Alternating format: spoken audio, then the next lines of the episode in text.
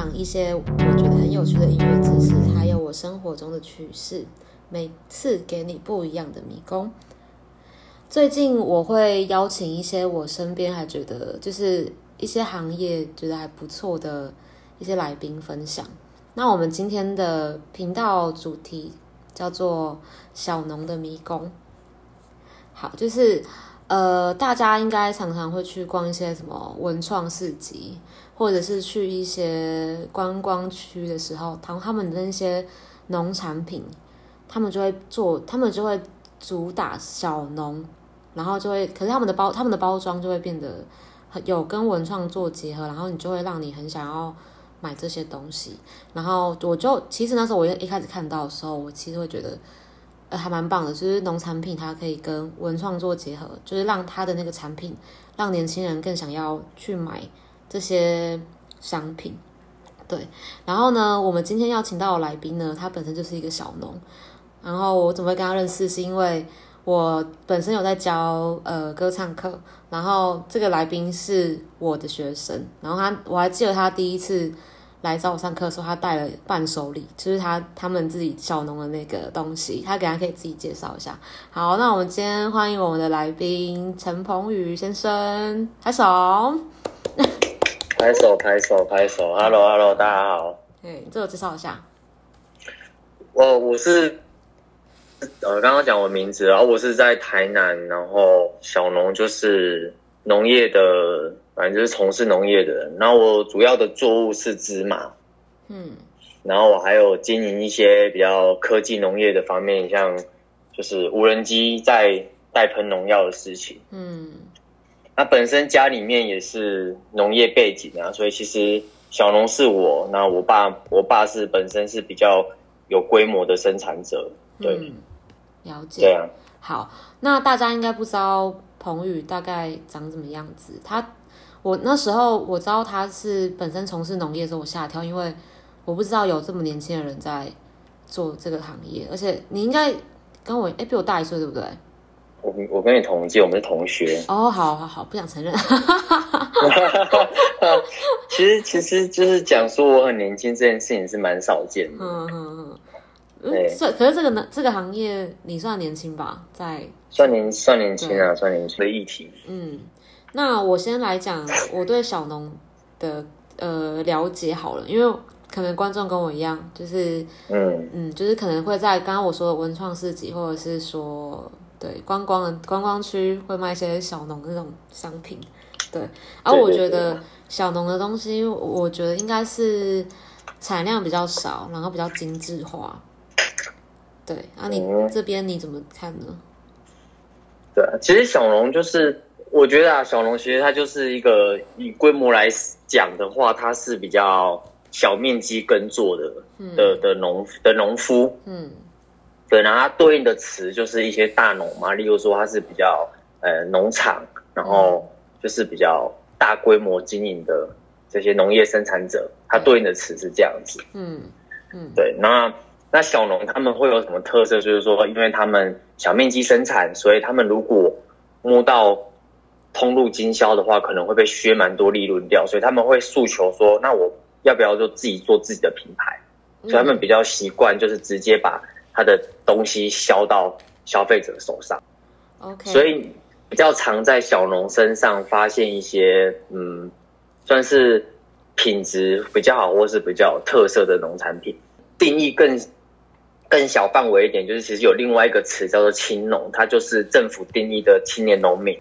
对啊，青年就是你可以把它想象成，它是一群就是对农业有一些理想抱负，或是对农业品牌有一些想象的人，然后他们会把自己的信念传承在他们的品牌上面。对对，所以我觉得是一群，因为认识很多青农，我觉得青农真的是一群就是对农业发展就是非常有帮助的人。他们好好多人都是其实本身就是。很厉害的人，然后把这些本事就是展现在农业上面。嗯，而且说到这里，就是呃，我的我的家乡在屏东嘛，然后我们这边呃有原住民的部落，这边我我们有自己的田，然后我们这边就蛮多我所知道的小农的品牌。然后我觉得对耶，其实其实屏东那边就是蛮多比我们台南更有特色的农产品牌。我你像你就遇过对，哪一些很棒的小农品牌？嗯，他他的那个他的那个品牌就叫小农餐桌。那大家如果有兴趣可以私讯我，就是他还蛮酷的，因为他们就是也是年轻一辈，大概跟我也差跟我们差不多，然后他们是一对夫妻，然后就是在在部落里面有一块地嘛，然后就种一些原住民的一些农产品，什么红梨呀、小米啊，当然一般的作物也是有种。啊，主要是推原住民的那个在地的那种农农产品，然后他们种了，他们种了之后，他们会把它做成料理，然后是那种预约制的，就是如果你来这边玩，然后你打给他们，他们就会帮你，他们他们的家外面有个庭院，然后他们做一桌菜，用他们自己种的东西，然后来来设计一个菜单，就是无菜单料理，然后也有面包啊，像香蕉都是棒蛋糕这样。我觉得还蛮不错，而且重点是因为是年轻人的话，我觉得年轻人的优点是，年轻人从事农业的优点是，他们会比老一辈人还会去介绍这个产品的特色，比如说对。对，比如说老人，像我们这边的部落的老人，可能他要推小米，他就说哦小米好吃之类的，就是要这样子，小米小米赞。这对小米赞啊，小米怎样怎样之类的，小米长得黄色的之类的。如果没有人听过的话，可是年轻人就会很会去形容它大概是吃起来是怎么样，它还可以做什么，他们会讲，而且会会去想，除了小米，除了除除了酿小米酒之外，还可以做什么吃的，会去研发很多各种食品，像小米棒蛋糕也有，蜂蜜蛋糕也有，我觉得还蛮不对错。对对，对，好，那台南的话，我就台南的小农，我只知道你 你们这里而已，还是你有什么推荐？你觉得做的很好的？嗯，其实我觉得你刚刚讲的没有错诶，嗯，应该是说蛮多就是人，蛮多人他们对农业会觉得很有距离感，嗯，但其实农业是非常贴近我们生活的产业，因为你其实吃的很多东西都是从农业来的，对，但因为大家是摸不到这个产业的，所以大家觉得距离很远。那小农其实很多时候就是在拉近这个消费者跟生产者之间的距离，让你知道说，哎，我们是怎么种出这些东西，然后怎么把它做成餐桌上料理给你的。对，对，对，嗯所以小农其实蛮常在做这件事情的。嗯嗯对，那我们我讲农业的品牌，像我自己，我自己是在种植芝麻的，嗯对，然后我们我们自己的品，我们家里面有一个品牌叫瑞香农产。嗯那其他的，我觉得有一些像台南的种蜂蜜的，然后做木耳的，都是一些很棒的品牌。嗯，对，就是他们也是年轻人在做吗？对对对，也是年轻人在做。然后还有芦笋，其实台南的芦笋也是在全台湾很有名的。芦笋，然后还有芦笋，还有柚子，这是一些比较在台南比较具有代表性的农产品。嗯，嗯那如们果如果台南比台南其实有常驻型的，在那个大东夜市，是卖什么的？它就是一个台南的假日农夫市集啊。哦，呃，我经我之前有经过过。对对，哦。其实大东夜市的白天，礼拜六日它是假日农夫市集，嗯嗯嗯，然后像高雄也是每个礼拜每个礼拜六日都有那个神农市集，但是神农市集它会分不同地方，可能每个礼拜办的地方不一样。如果你有追有追踪，就是该你们自己乡镇的，或不是自己自己市政府的粉砖，应该都会看到这些资讯。呃，如果大家知道你从事农业的话，会有什么刻板印象吗？就像就像我第一次知道你从务农，就是如果是我啦，我我也会我会觉得那个务农人可能就会会要会会晒很黑呀、然后每天都会会会很脏，因为要一直摸土啊什么之类的。啊，你有遇过什么大家知道你务农，然后他们有个对你的刻板印象吗？我觉得你讲的都对，就是大家都会觉得说啊，你务农的一定就是晒很黑啊，嗯然后不然就是没人那么脏兮兮的。但没有错，我们是真的是晒很黑，你就是一定要在大太阳底下工作，嗯然后你就一定会每天弄得脏兮兮的。嗯但我觉得有几个比较有趣的，就是就是有有其中一个就是很多朋友知道我种田，然后他们家的盆栽、花花草草、树木，只要发生什么事情，就会拍照来问我。嗯，我觉得这个超级好笑的，对，我们家的桂花怎么了？桂花那还 OK 啊，没有没有有问你盆栽什么的吗？就是那个就盆栽啊，例如说，哎、我种多肉植物，我的多肉怎么了？我怎么知道你的多肉怎么了？我觉得这个蛮有趣的，但我还是尽量可以以我的专业可以回答，我还是回答。但我会觉得说，哎、真的澄清一下，因为我是做我是做露天农业的，我真的是我不是园艺那一方面的，所以其实很多植物没有摸过，嗯，我就不知道。就例如说，我有一次去酒吧喝酒，然后老板就跟我说：“哎、我那个薄荷都种不起来，我我我要怎么办？我怎么知道？我没种过薄荷。”薄荷已经算蛮好种的耶，他怎么会问你啊？我觉得薄荷还对啊蛮好种的。但我真的不懂啊，我真的不知道他多会发生什么事情了，嗯我没有办法回答他。然后第二个，嗯，有一个常见的就是说，大家都听到你种田，那就说啊，你一定是参标啊，你一定超有钱的。嗯，对，可是说实在，一定要有一个，一定要有地才才能种吧？是吗？嗯，应该要说，如果我如果我家有很多土地，我就不会种田，对吧？如果我有很多地，我干嘛还种田？我就我就做房地产收租金就好啦。嗯，也是，也是。对啊，所以其实我们种植的田全部都是跟所谓的残雕啊租来的田地种的。啊，真的？那现在不是你们的地吗？不是不是，我们我们是没有我们是没有任何自己的土地的，我们全部都是要靠承租的。我一直以为是你你们的家的地耶。哦，没有没有没有，如果我交那么多地，我就不种田了。嗯，哇，那这那这是这个真的是刻板印象，因为我一直以为这个这个误会大了，这个真的误会大了。嗯哦，有一个很常见，嗯这个不算是刻板，但是这是我在从农初期遇到一个蛮困扰的事情，嗯。就是我的身边的朋友还有或者是亲戚，嗯。他们都会觉得说，哎、你你回家种田，你就是在在在就是靠你爸妈养啊，嗯。就是赖在家里面不出去找工作。嗯。因为其实我我还没退伍，我就计划要种田，所以我就开始学，然后一退伍就没有，我就没有去外面找工作，我就直接去田里面做这样子。然后家里面的亲戚人都都会说什么啊，拢带他毕业骗我啊，啊，哥不爱出去吃头路，你是不是可能老爸老不起你？但我明明就在家里面工，我明明就有在，我明明就在工作。对啊，这样这样很奇怪，你你你你又不是没错事，怎对然后也有一些有有也有一些朋友会，可能他们不是认真的了，他们就会说，就说啊，你就比较幸运啊，就家里面有事情可以做啊，你就在家里面做就好了啊。嗯对，但其实我一开始对这件事情蛮反感的，就是我会去反驳跟解释啊。嗯但我现在反而就觉得说，嗯，没错，我就是靠我爸妈，而且我超感谢他们，超爱他们的。对啊，因为你农业里面，其实农业很难白手起家。嗯那嗯如果你家里面没有一个基础，让你有人可以跟着学，或者是说让你有这个入门的那个这个入行的门槛的话，你很难白走。有人就是问我说：“哎，你为什么会想要从事农业？”其实我遇到这个问题，我有我有两个回答的版本。嗯，你想要你你我你想要听哪一个版本，还是你都想听？都要听啊，不然嘞，要 要怎么选？就是有有一个有一个比较官方的讲法，但这也不是比较官方的讲法，就是说，就是我我通常会跟别人说，因为就是农业这个东西，你一定是很多体力活的。对。那我爸妈总有一天会越做越越累，越做越没办法做，对。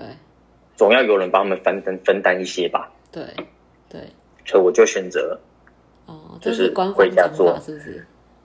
这不是这干，我不能讲这是官方，应该说这是其中一部分，好好，但是对外的一个说法。嗯，还有那另外一部分是，但其实真的对我来说，会让我想要回家种田，原因是因为嗯我觉得，我觉得农业在我们这个年纪是一个很蓝海的市场。是是，你想想看，像像像你你，刚刚讲的，就是你很难想象说我这个年纪的人会想要种田，对不对？对对对，那就是不是代表说，当当我们的上一代的农业生产者退休了，对，其实我的竞争者是少的。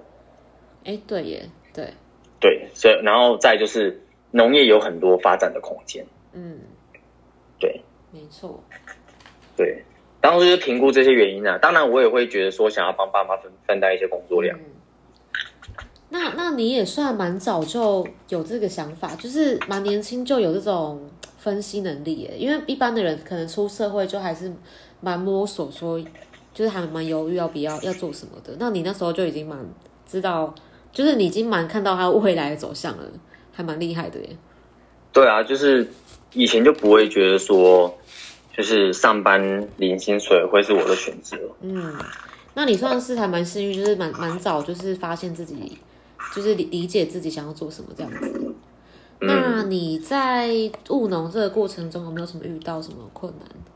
有哎、但是我想要先打断你一下，好，你等一下 啊，走了，你要喝水啊？对啊，口渴。哎、你今天喝什么？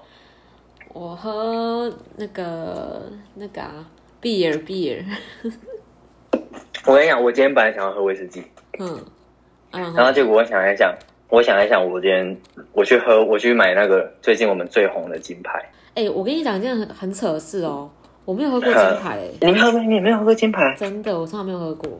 ？Oh my god！我觉得金牌真的是我所有台湾买得到的啤酒嗯，最佳选择。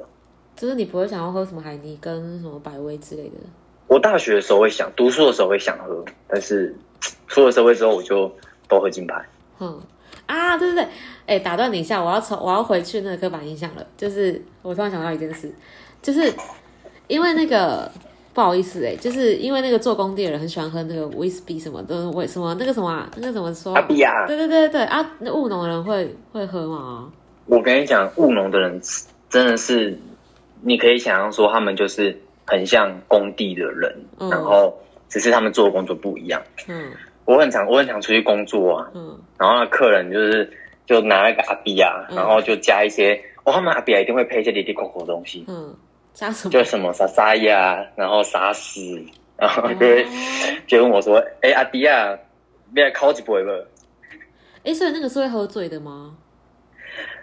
其实我不会在工作的时候喝酒了，嗯，但是我也不太喜欢喝阿比亚，所以我没喝过，所以我不知道是什么味道。对，我不太喜欢那个味道。哎、如果你有喝过那个那个有一只鹿的啊，绿色的杆子，然后它会做，它会跟 Rainbow 做成一只 shot 调酒那一只叫什么？野格吗？啊，对呀，野格野格炸弹做成跟 Rainbow 做野格炸弹那一只。野格泵。其实对，其实其实阿比亚有点像是台湾版的野格，哦，那我自己这样觉得啊喝的呢，感觉 我自己这样觉得。是哦。对，所以你说那个刻板印象没有错，你你讲的是对的。又又讲到又讲到又讲到实话了，又讲到真实面了。对对对对对，你讲的是对的。好，来，而且我还想到，嗯，我们两个是不是没有这样私底下喝过酒？对我跟我跟彭宇没有喝过酒，对，但我记得有一次，毕竟我们是师徒关系，然后还是有点尊重在，没有啦。哎、等一下，我我我先我们稍微离题闲聊一下。对，可以聊一下。你你还记不记得有一次，嗯，那时候我们那时候我们你你你办了一个音乐会，然后我们要去表演，哦对对对对对，然后有一次上课的时候，我们两个压力都超级大，就是在准备音乐会，然后就遇到很多瓶颈，嗯然后我就说，哎，不然我们就是要不要喝个饮料？嗯，然后我就去，我们就去超市买了啤酒，然后偷偷拿进去音乐教室里面喝对。，哎，这个这个犯法，这个违法，这我要剪掉啊！这个要剪掉。哎呦，哎，啊，我想到了，我想到了，呃这这个真的超北蓝。但是还是要说，我觉得 Mandy 真的是一个很棒的音乐老师。哦，谢谢你，大家，我怕大家听到，大家会说怎么 Mandy 这个老师怎么这样子？大家一起对，没有没有，我酒其实我我这要替你平反一下。你还记得你你还记得你那个在讲出国念音乐的那一集有讲到，哦对对。你其实你自己觉得很棒的老师，应该是会就是跟学生当朋友，然后去了解他的生活，然后他最近发生了什么事情，然后进而去摸索这个人的个性，然后给他他适合的教育方式。对对对，这个我在前面那一集有讲，大家有兴趣可以去听。对嗯，但我觉得你就是这样子，就是我们很常花时间在上课前跟上课后，然后去闲聊一些生活中的事情。对，我都很关心我的学生啊，就是对对对，所以我觉得如果听众们有刚好想要学音乐的，就是我觉得 Mandy 是个好选择，谢谢，好感动哦，哭了哭了。是是吧？是吧？来干一杯，干一杯。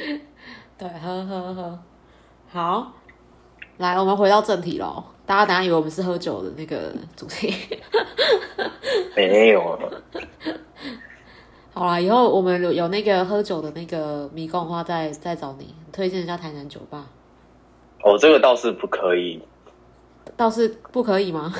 可以可以可以，台南酒吧 OK 的，对啊，一些一些好一些好朋友开的酒吧必须推荐一下。之后再讲。嗯，OK，那我们回到你的那个从容遇到的挑战。从容遇到的挑战，其实我觉得跟家里面的冲突比较多。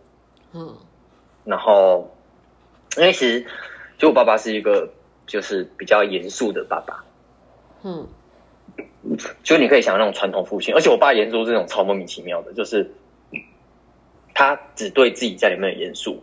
因为有时候我朋友可能来我家，嗯然后他还会跟我朋友拉塞啊、开玩笑，而且是讲那种就是我想我爸怎么会讲这种笑话的 的人？就例如说我朋友，就我朋友来啊，他跟他女朋友一起来，嗯然后我朋友就突然打了一个哈欠，嗯然后他就跟他女朋友说：“咱们胸超哦。嗯，” 我想说，为什么你会跟他们开这种玩笑？然后你跟我们讲话都超严肃的。哎、这样很好笑吧啊。对啊，你就会觉得说，哎、其实你也没有跟年轻一辈特别有距离感，但是他对我们就是很常板一张脸。嗯，可能是因对为爸爸的角色啊，他可能觉得他要有他的权威在吧？嘿，对啊，所以我们会因为这样子，所以我们很少沟通，嗯，很少，然后就会有很少沟通，很少聊天。嗯，啊，然后就会有一些冲突是什么？对啊，就是因为这样会有一些隔代的代沟，很多意见不合，然后很常吵架，嗯。然后尤其是你当放在工作的时候，你又必须要工作在一起，然后工作结束，你生活又在一起，嗯。对不对？然后我们的就是前期的摩擦就很多啦，嗯。尤其是在呃，就是种植种植作物的方面，还有那个在行销品牌的方面，嗯，对，就是他可能会会很多。他可能会插插手，所以我觉得你这样不要这样做之类的吗？对，因为而且我我其实我是一个就是会有很多想法的人，而且我的我有那种想法，我不是说想一想我没事，我是想一想，然后我就会把它计划，然后想要把它执行出来。就不管我想的是对的还是错的，我就觉得说你应该要把你的想法跟计划实践看看，你才知道说进去市场之后到底这个东西可不可行。嗯对，但通常在这个时候他都会把我挡掉。嗯，就是你一开始做的时候会有一些失，会有遇到一些失败的状况吗？就是这样做，嗯然后不太理想。蛮多蛮多的诶、嗯我想一下哦，因为其实也不能说完全是我爸不对。其实讲到这里，我就觉得说不能完全说都是我爸不对，因为其实我自己刚回家工作的时候，我自己的心态也是就是比较骄傲一点，嗯就会觉得说啊，我自己就是就是读读大学毕业，然后就是有有很多的想法，然后就觉得说我我进来我一定有办法做的比你好。嗯但其实殊不知你根本连什么屁都不是。嗯对，所以其实，在有一次我那时候刚回来做，然后第一次作物收成的时候，我就赔到赔到一个差点哭出来。真的哦。对，那一次是因为那种那种状况吗？嗯，对，其实讲真的就是负债，因为我那时候刚刚退伍的时候，我身上是没有什么积蓄的。哦，然后我那时候回来第一次种植，然后在那那一天真的是蛮惨的，就是都弄好了，就全部都好好的，嗯然后在收成的前一个晚上，嗯，然后突然下暴雨，天哪然后下暴雨就算了，还连下三天，！Oh my god！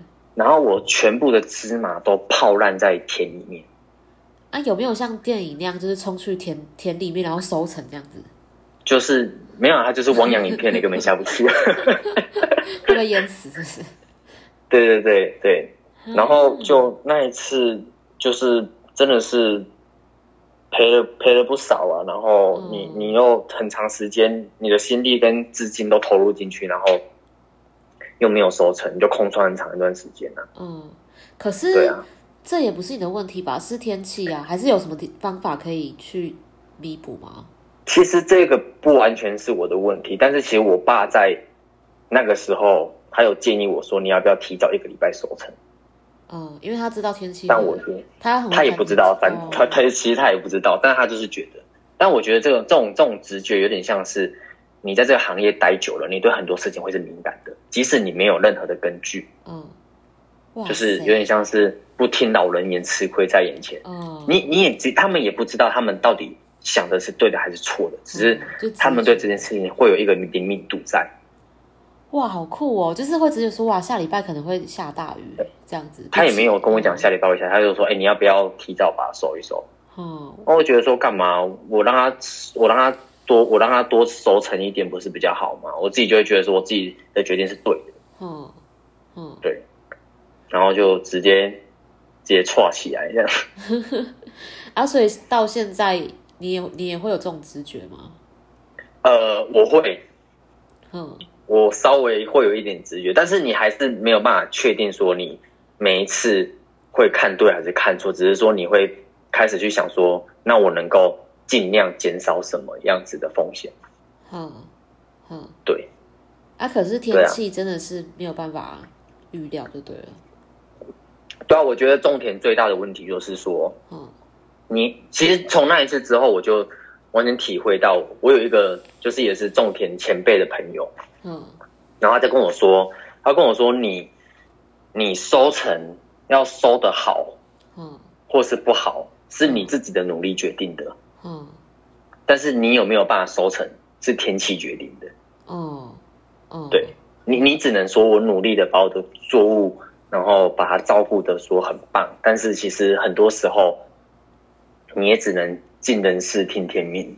嗯嗯，对，农业的的的的那个生态就是这样子。对，就是还是要看天吃饭。你像我们刚刚有你刚刚说那些问题，然后你有什么改变的做法吗？或是其他的？其实真的让我大彻大悟的，不是因为这件事情，嗯，是是因为其实有有有一次我在跟一个青农，也也是一个青农朋友聊天，但其实他年纪比我还大，他应该就是三十多岁了，嗯三十多岁还是青农哦，OK，嗯，算了算了，就是对 跟我聊天，然后他就是一直在抱怨就是隔代代沟的事情。哦，就跟你遇到问题但一样吗？对，但是你可想而知，你看他已经三十几岁了，他他的父亲一定是比我父亲还要再上一代的人，对，那个一定是更固执、更难沟通，他没办法接受就是新一代的想法。像我们新一代就很想要诉求说，我多投资一点点设备，我是不是可以不要做的那么累，或者说我是不是可以提高我的效能，我可以把时间拿去做别的事情。哦，没错，但是上一代的不会，上一代觉得说，他上一代很常讲一句话说，啊，林北沙气打打马西安内折过来呀、嗯，对，哦，对他们很常这样讲，然后他就会，就是我我那个朋友就一直跟我抱怨，嗯。就是家里面很多很多很多很多状况跟事情。嗯。但其实我在听他讲的同时，我就觉我就我就开始想说，哎、该不会我自己之前也是像他这样子，就是很常跟别人抱怨，就是跟家里面相处、工作的什么事情嘛？嗯就是该不会我现在我以前跟跟我朋友聊这些东西的嘴脸，就是跟他一样吗？嗯嗯，对，然后我就开始反省，嗯，说，因为其实我当下会会会，我当下听我那个朋友抱怨自己自己家里面长辈工作遇到事情，我心里面想法是说，那如果你那么有本事，嗯你干嘛不自己做？对，你干嘛不自？你说你想要添购什么设备？你如果那么有本事，你干嘛不自己花钱？嗯嗯，对啊，你如果自己花钱，你就不用听他们的话了、啊。对啊对啊你你你要用人家的资源，你就要听人家的话嘛。对，没错，对，所以我就开始反省说，我自己是不是其实之前我的心态也是跟他一样的。嗯对，其实是从那次之后，我才发现说，原来我自己做错那么多事情，嗯也不能说做那么多人，就是我原来我自己以前是这么的骄傲，然后听不进去别人的意见。对。真的，就是每个人应该也会遇到，就是家长或者是你同业的前辈会跟你讲，也建议一些事情，然后你不想要去做，可是你去，你看到你那个地，就是你看到你朋友这样分享，你就从第三者的角度去看的时候，你就会觉得，才发现对原来我们都是一样的。对，真的就是如果你真的有能力的话，你就做给他们看；如果你没有办法的话，那你也只能听人家的意见。对啊，其实就跟你上班一样，对你要么去当主管，要么就听主管的话，对，真的对，真的，嗯，没有错所。以你就是有改变你自己的做法，是不是？对啊，就是到我现在来说，就是我我就会开始分两个路线，嗯。就像我爸，我爸的工作，嗯。我就是全部听他的，你要我做什么我就做什么，嗯。因为我觉得我我诉求我我希望别人尊重我的意见的时候，同时我应该也要学会尊重别人的意见，这样才有办法沟通嘛。没错没错，对啊，所以在我爸的工作的地方，那我就是都听你的。嗯那如果我有什么我有什么想法，我跟你提出来，那你接受就接受，不接受我们就就没关系。嗯那我自己也就是投入我的资金，然后自己创新另外一条也是在农业相关的路。嗯就像我刚刚有提到，就是我我有在做用无人机，嗯然后喷洒农药这个工作。嗯但我必须澄清的事情就是，大家不要听到喷洒农药觉得很可怕。嗯其实农药有分有有就是有害跟没有害的，嗯就是农药也有一些是就是无毒的，嗯好吗？它只是一个就是农业用的植材的统称，对对对。然后当然你让让我们这一代的人就是去做这件事情，我们就会去降低就是你在使用农产品上的危险。嗯，对，所以大家不要怕，不要怕的，嗯不要听到农药很可怕，农药没有那么可怕。所以这个对对对，这个无必须人澄清。这个无人机这个是你自己去想去做，然后找到的一个出路吗？对啊，无人机那时候，其实那时候就是我，其实你还没有用无人机喷洒农药之前，你自己是不是就要用人工去背背背农药下去喷嘛？对我有看过，对，对对啊，然后那个时候我爸妈就是常常就是因为这个原因腰酸背痛，因为那个真的是很很累的一件事情。，Yeah，对，对，然后就是我刚好有看到这个东西，然后我就去网络找，然后去问，嗯。然后结果因为这其实那时候那一年无人机无人机是无人机喷农药刚进来台湾的第一年，嗯。对，所以资讯真的很少，嗯。然后所以刚好被我，然后有有刚好被我问到，然后又找到厂商，嗯然后我就直接就是全额贷款去买嗯，买一台无人机，嗯然后就下来从事这个行业。所以在在南部，你算是第一个去做这个是的，不能说第一个，应该说第一批呀、因为我还是有一些学长在，他们可能找我半年。对，就是应该说第一批。好，那我们接下来分享看看，就是呃，务农有没有发生一些有没有什么有趣的事，有趣的事情哦，或是很堵乱的事情？我觉得在农业上最有趣的事情就是你会接触大自然，然后还有认识很多种植不同东西的朋友。就虽然说农业好像你都是同一个产业，嗯但是当你遇到种植不同东西的的人，你就会大开眼界，说啊，原来这个作物是这么来的。哦，对，对，但这个这个要分享真的很多了。我我讲一个，就是我觉得很好笑，就是其实我那个时候在推广无人机喷洒农药的时候很辛苦，嗯。因为其实这东西有点违背传统常理。嗯，然后觉得说，哎、你这东西在，因为我常我那时候刚做的时候，我常常需要就是就骑着摩托车，然后就是在田里面呢挨家挨户发名片，嗯也也也不是挨家挨户，就是反正看到你就发名片，然后就是就在刚才讲说，哎、我有个东西会飞，很厉害，然后可以帮你喷农药，然后他们就是白痴。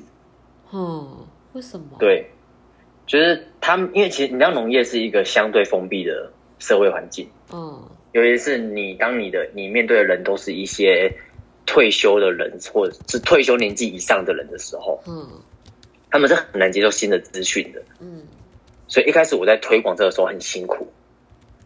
对，但但但当然也会遇到很有趣的事情，就是就是可能某某阿伯他听到说，哎、有人在用无人机喷农药，他就打电话给我，会拿到我的名片，嗯然后我就到现场，然后就很开心。他说，他就我就把无人机架起来，因为无人机很大台哦，其实真的很大台。嗯然后就把它架起架起来，然后他就问我说：“啊，你带一杯坐，你带一杯坐几多位杯啊嗯？”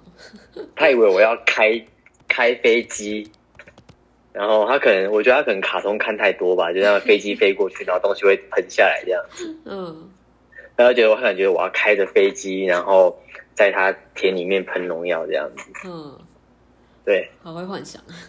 对对对啊，不能可能那个卡通看太多，啊，这样也没有没有不好啊。开真的开飞机的话，可以看到飞机。那我要停在哪里？我应该要停在哪里？从那个美国飞过来，然后再来飞回去，这样。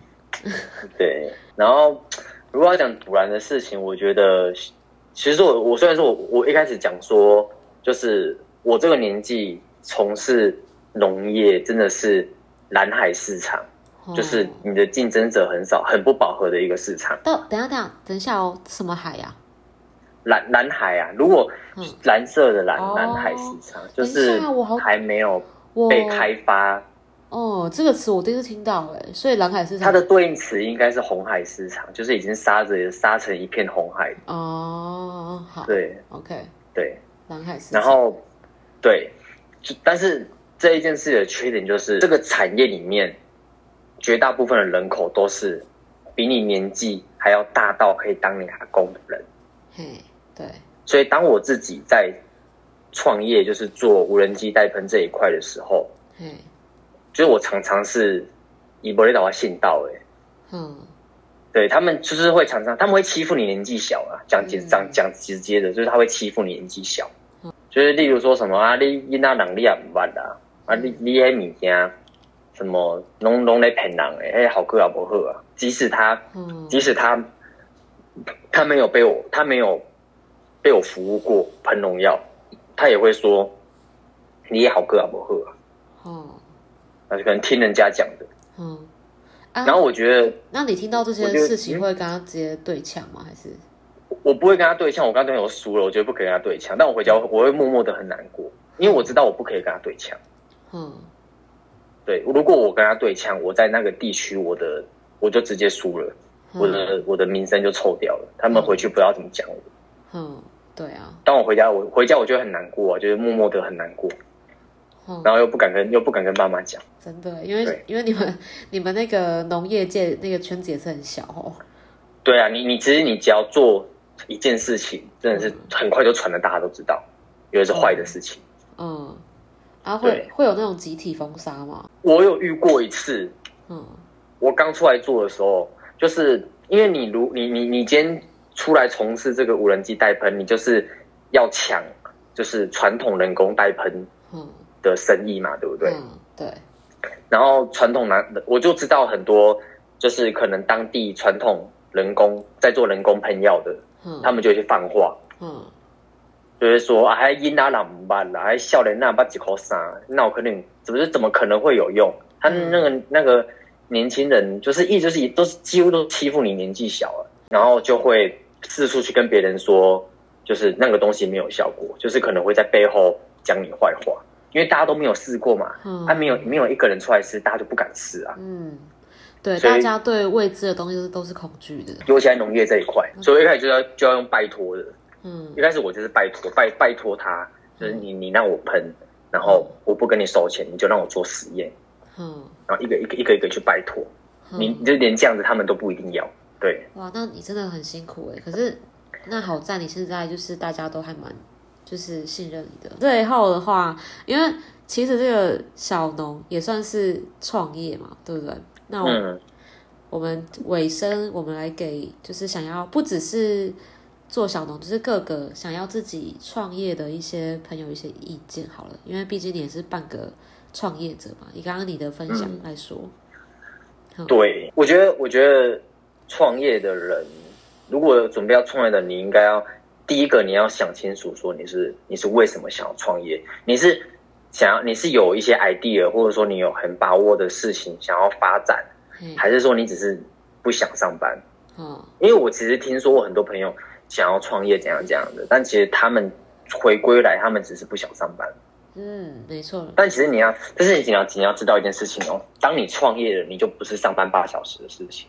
对，你搞不好是二十四小时的事情了。对，我在做农期间，我最长工时是四十个小时没有睡觉。哦，就是你就是整天都在田里面工作四十个小时，对，没有睡觉。所以你要知道，你创业之后，你只是只是会更忙更累。对，没错，就已经不是自式化的上班，说我八小时就可以结束的工作了。所以你真的是要想清楚这件事情对。，因为可能甚至你下班还要去想的工作的事情，怎样让它变得更好啊之类的，是吼。对。好，还有吗？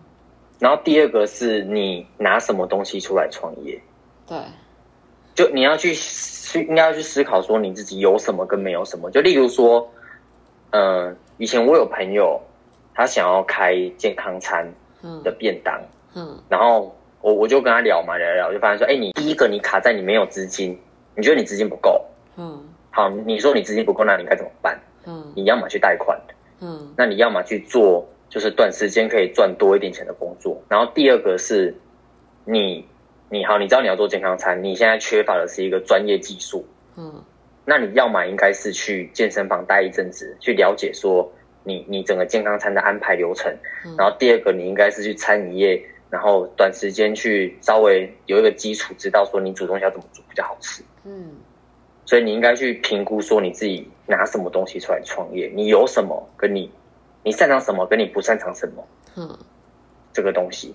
嗯，没错。然后第三个是资金的控管。嗯其实我觉得资金控管在疫情这一两年让我感触很深，因为我很多朋友是做生意的，然后他们可能就是积了很多积蓄，存了一大笔钱，然后加上贷款，然后开了一间店等等的，结果靠要遇到疫情，但是大家都知道说疫情过后会好，嗯疫情因为其实因为台湾没有因为疫情死太多人嘛，所以其实消费能力是在的，嗯而且你再加上就是报复消费跟报复旅游。嗯其实后面那个那个消费能力是很可观的，但重点是你当你资金控管不好的时候，你连撑都撑不过，你经不起一两个月没有赚钱。对，所以我觉得如果有创业者，我觉得这三件事情是是蛮重要的。那我们再再给就是如果要回家里，家里有事业的一些朋友一些意见好了。嗯，如果有就是有想要回家工作，不管你家里面的工作是什么形态的人，我以前我跟一个养养鱼的长辈嗯。聊天，嗯。然后他他他他的父亲是就是可能比我爸父固执十几倍的人，嗯。他就跟我讲一个，他就跟我讲一个重点，他就跟我他就跟我讲一个一个观念，他就跟我说，当你的爸妈还能做的时候，他们就是皇帝，你只是个太子。嗯今天你太多动作，或者说你太多反抗他的事情，在他们眼中你就是篡位，嗯他们是容不下你的。嗯你能做的就是把自己变强。嗯不然你到底要什么？你到底能，你到底能打败一个就是在这个行业整整就是比你多了二三十年的人？嗯你你要你到底要赢他什么？你要做的就只是听话，然后学习，把自己变得更厉害而已。嗯我觉得要有这个心态，就是你要比较，你要就是够谦虚，然后不要觉得说你是他的儿子，你要觉得说你是他员工。然后第二个就是，如果你看不下去，你就是自己起来，你就是自己出来承担资金的风险，嗯就是自己花钱自己搞，没有人会理你，你就自己承担。嗯对，就是这样子。，OK。好，那我们来最后一个来想，就是要怎么支持小农这个品牌啊？有需要支持吗支？持小农，呃，我觉得讲支持很奇怪，应该说如果大家想要要购买这些商品的话，去哪？就是想要购买比较优质的农产品，就是尽量尽量找小农购买。哦，就例如说，right，嗯，全年不有时候全年不是都会有一些小农专区吗？对对对对对，就是你去你在你在买那个蔬菜上面或是水果上面会有那个产销履历，你你你扫 QR code 你会知道这是谁种的，嗯这个就是品质比较好的东西。嗯，就是那个对或者产品履历嘛，是吗？对对对对对，这就是比较好的东西。嗯然后或者是去一些就是农夫市集啊，各县市都有农夫，就是稍微稍微去 Google 一下就知道，一些农夫市集嗯就直接跟农夫买，就是保证你会买到比较好的东西，绝对比通路上还要好。而且价格也会比较便宜一点。不然一些文创市集也会有也会有你们的身影啊，是吧？嗯，会，一定会，因为我知道我有一些我有一些朋友，他的品牌蛮文创的，他们就会蛮蛮爱跑文创市集的。嗯，对。好啦，总之就是大家多吃我们台湾在地的农产品啊，不管小农还是什么，对不对？爱爱自己爱自己国家的农产品。最近彭宇有要出新的品牌吗？对，就像刚刚讲的，就是因为我家里面本来本身就有一个芝麻的品牌，但其实那个品牌是比较 for 就是亲朋好友跟一些老顾客啦。嗯，对，所以。我之后会自己再做一个新的品牌，然后它的东西，它的产品线会比较精致一些。它的名字叫“知己”，芝麻的“芝”，嗯，然后自己的“己”，嗯，对，这其实这个这个品牌的概念就是在说，他想要当你生活的知己，因为其实很多人拿到芝麻，他他不知道要怎么吃，对，他不知道怎么用，但其实芝麻是一个非常营养而且非常方便食用的。的农产品，嗯。所以这个知己，它它的产品线的开发上就会变得比较便利一点，因为他想要当你在营养补充上的知己，然后想要当你生活上的知己。嗯，对，就是这个这个是这个品牌的诉求。好，不错啊！这个这个名字是你想的吗？我跟设计公司一起想的。嗯，还不错。那这个所以还没有上市就对了。还没有上市，现在都还在筹划的过程中。大概什么时候会上上线？预计今年底啦。预计今年底我会我会再搞一个品牌出来啊，到时候如果刚好有在 Mandy 的节目露脸，或者说工商的时候，如果真的出来了，就是再跟你们讲哪里可以买。嗯，OK，那就是很谢谢方宇今天上我们的节目。那之后对谢谢谢 Mandy。之后有机会，我们再邀请他上其他的节目。好，希望如果嗯，顺便哎，我顺便提一个，如果就是各位听众有想要买什么类型的农产品，但是不知道去哪里买比较好，嗯，可以在下面的留言问，然后我去推荐一些我自己觉得比较棒的，嗯，的那些生产者给你们。好，那不然你等下可以就是跟我说，然后我放在资讯栏里面，就是我们这一节资讯栏也可以。好，好，OK，或者是私讯我的那个 IG，如果有问题的话，对。然后希望今天的分享能够帮到大家。然后喜欢喜欢我的频道的话，帮我订阅、五星好评、留言分享，然后也可以私信我。然后我的 IG 还有，哎，你要你要放你的 IG 吗？放你的就好了。好，我的 IG 会放在下面的链接，大家可以追踪，然后定期会更新一些频道资讯。那我们今天就到这边喽。拜拜，干杯，干杯，Cheers，拜拜，是下班，拜拜。